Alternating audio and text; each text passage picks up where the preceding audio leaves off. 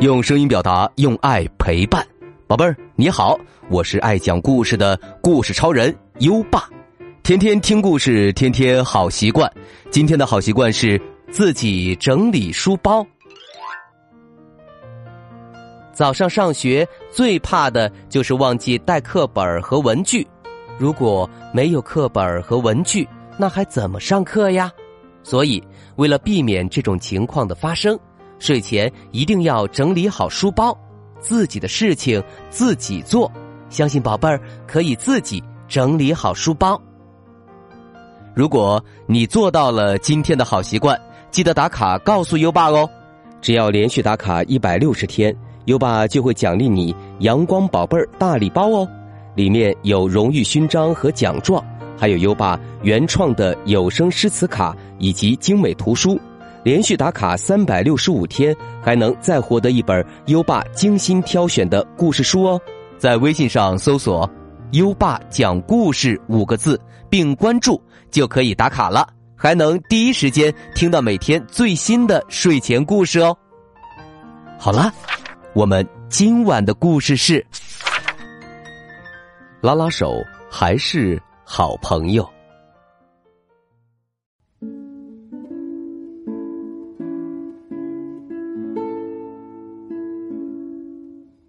像以往的周末一样，小宽和小易两个好朋友约好在院子里一起玩小易在地上摆好第一块积木，说：“小宽，今天我们来玩落积木盖高楼吧。”小宽开心的回答：“好呀，盖高楼。”小易又拿起一块积木给小宽看，把它放在这上面，一块一块摞起来。知道了，知道了。会玩，会玩。不一会儿，他们把积木高楼落得越来越高。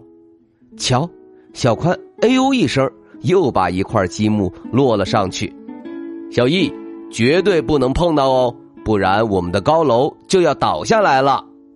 听到“绝对”两个字，小易紧张的心砰砰直跳，大气儿不敢出，轻轻的，轻轻的。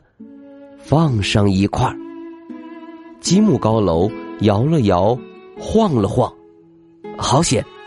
只是摇摇晃晃，没有倒掉，好棒，成功了！这回轮到小宽了，可小宽怎么也不敢往上放，刚碰到最上面一块高楼，就晃晃悠悠。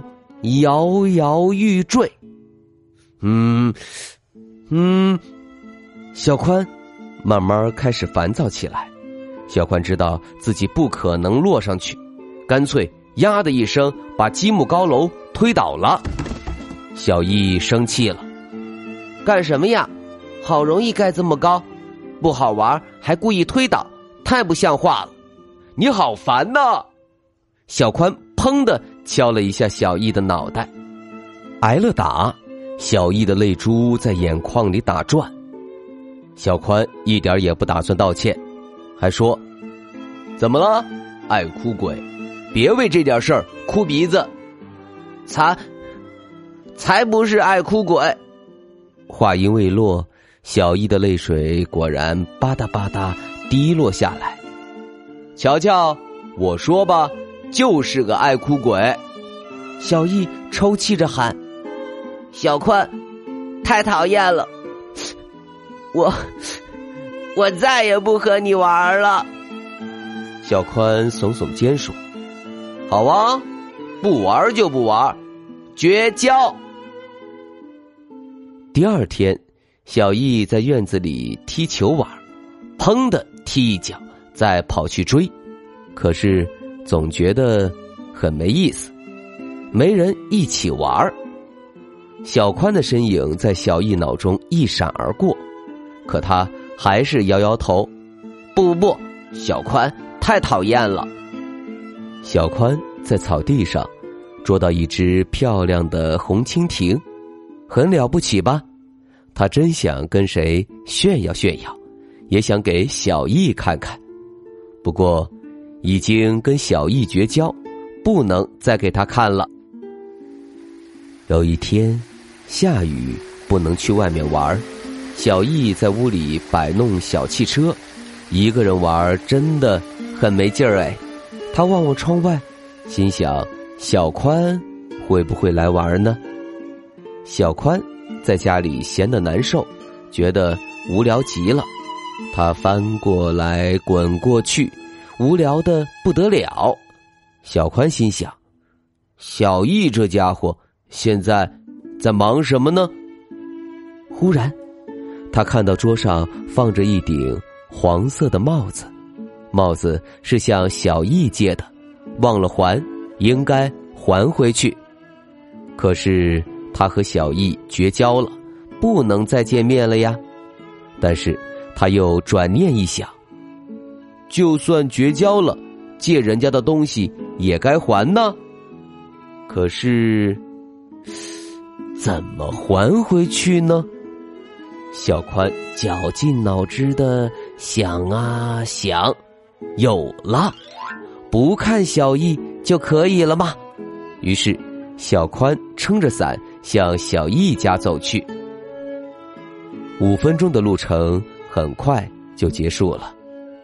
小易，小宽刚喊了一声，门就开了。小宽低着头递出帽子，不去看小易。这个帽子还给你，小易开心的说：“哦，是我的帽子，谢谢。”小宽，嗯，妈妈烤了曲奇饼干，来吃吧。小宽用鼻子闻了闻，啊，是诱人的曲奇的香味儿。这可怎么办？已经和小易绝交了呀，怎么能去吃呢？小易大方的说：“来，小宽，快进来。”小宽还是跟着小易进门了，但还是脸朝下没抬头。小易抓起一块曲奇饼说：“小宽，你怎么老是低着头呀？你快吃。”妈妈烤的曲奇可好吃了，小宽不知道该说什么好。小易笑了笑，把曲奇饼递过去。要不绝交，从明天开始。小宽想，其实绝交从明天的明天开始也行。吃第三块曲奇饼的时候，小宽打定主意：绝交这件事儿，以后的以后再说吧。想到这儿，小宽抬起头对小易说：“那天打了你，真对不起。”小易拉起小宽的手说：“拉拉手，我们还是好朋友。”两人，你看看我，我看看你，开心的笑了。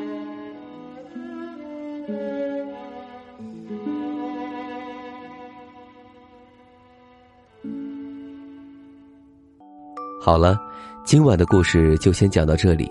现在优爸要考考你了：小宽把什么东西还给小易呢？快到文末留言告诉优爸吧，还记得优爸和你的小约定吗？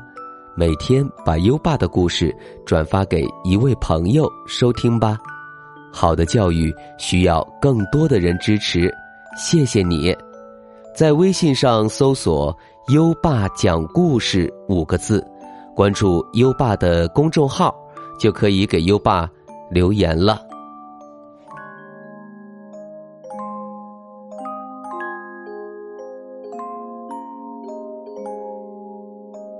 到该睡觉的时间了，宝贝儿，跟着优爸，开始我们的睡前仪式吧。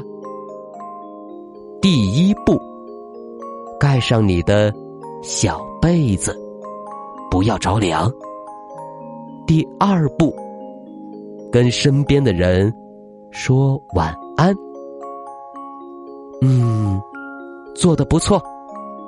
第三步，闭上眼睛，让我们听着美妙的音乐和诗歌入睡吧。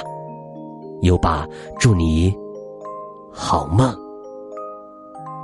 晚安。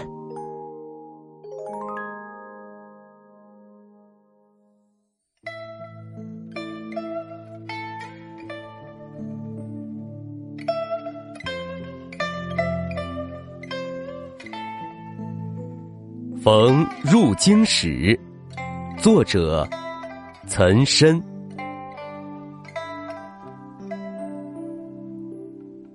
故园东望路漫漫，双袖龙钟泪不干。马上相逢。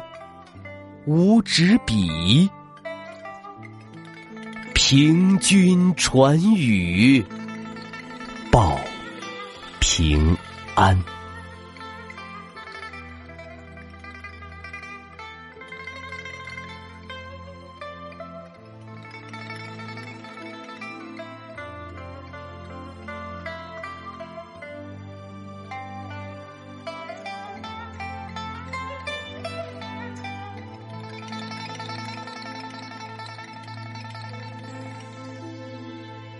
逢入京使》作者岑参。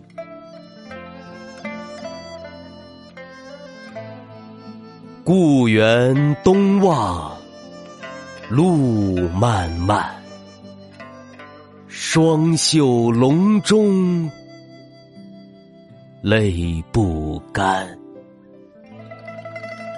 马上相逢。无纸笔，